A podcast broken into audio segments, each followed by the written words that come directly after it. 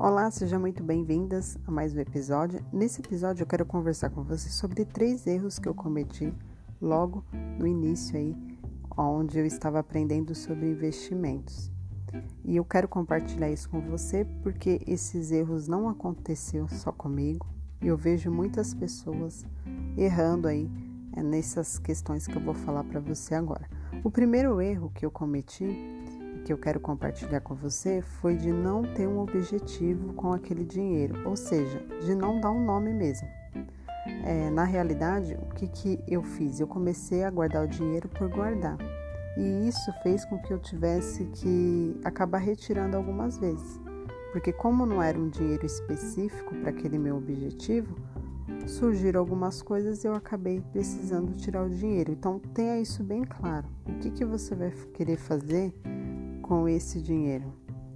É para uma viagem? É para sua aposentadoria? Você quer comprar uma casa? Então, quanto mais específica você for, é melhor. Outra questão que eu cometi também foi de não atrelar esse objetivo com o vencimento do investimento. Porque o que, que eu fiz e o que, que eu aconselho também sempre as pessoas fazerem? Assim que saiu da poupança, porque até então a gente só conhece a poupança. Depois, quando a gente começa a aprender aí sobre investimentos, o ideal é que a gente parta para o Tesouro Direto, porque é renda fixa, é mais conservador. Só depois pensar aí em renda variável. Então, quando eu comecei a investir, eu fui partir aí para o Tesouro Direto. Porém, no Tesouro Direto tem vários títulos com é, vencimentos diferentes atrelado ao IPCA, com juros semestrais, enfim, e eu não levei isso em conta. Então eu olhei lá, né, na corretora, entrei na, na conta, na hora que eu vi o primeiro título eu já comecei a investir. E isso me prejudicou, porque tinha títulos de médio, longo prazo, e eu por não me atentar a isso, eu acabei aí é, perdendo dinheiro. Então é importante o que? Tem um objetivo, seja mais específica o possível e atrele seu objetivo com o vencimento. Aqui eu dei o exemplo do Tesouro Direto, mas não importa.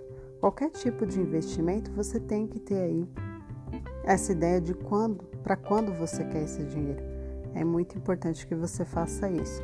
Então esse foi o meu segundo erro, não é, ter aí atrelado o meu objetivo com o vencimento do investimento.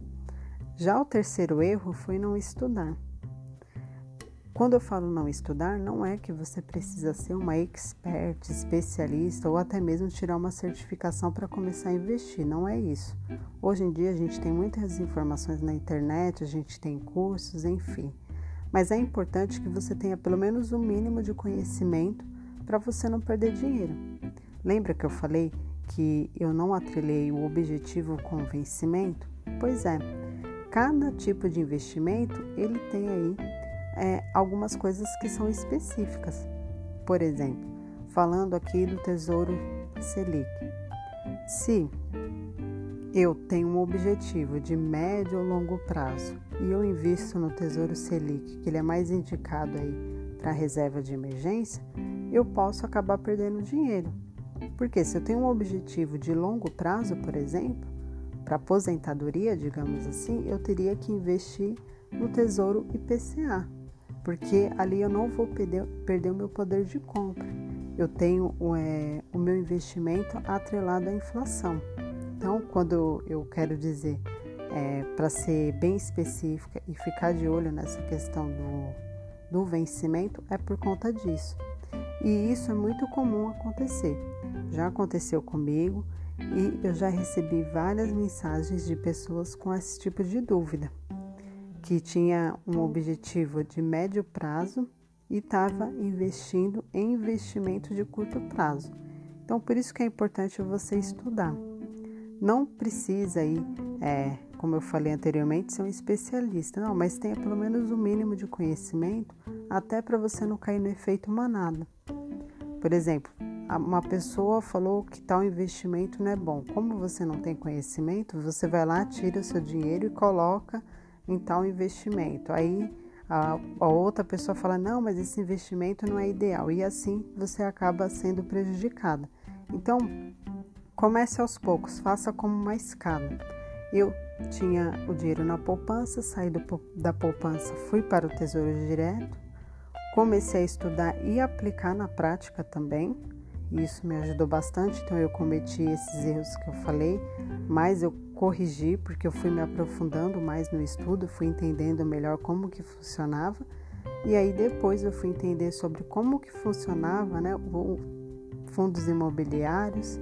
Comecei a comprar também cotas de fundos imobiliários para depois eu investir em ações.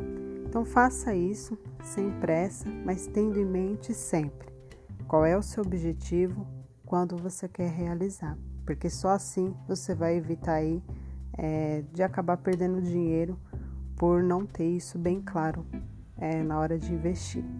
Então, fico por aqui e vou esperar você no próximo episódio. Até mais!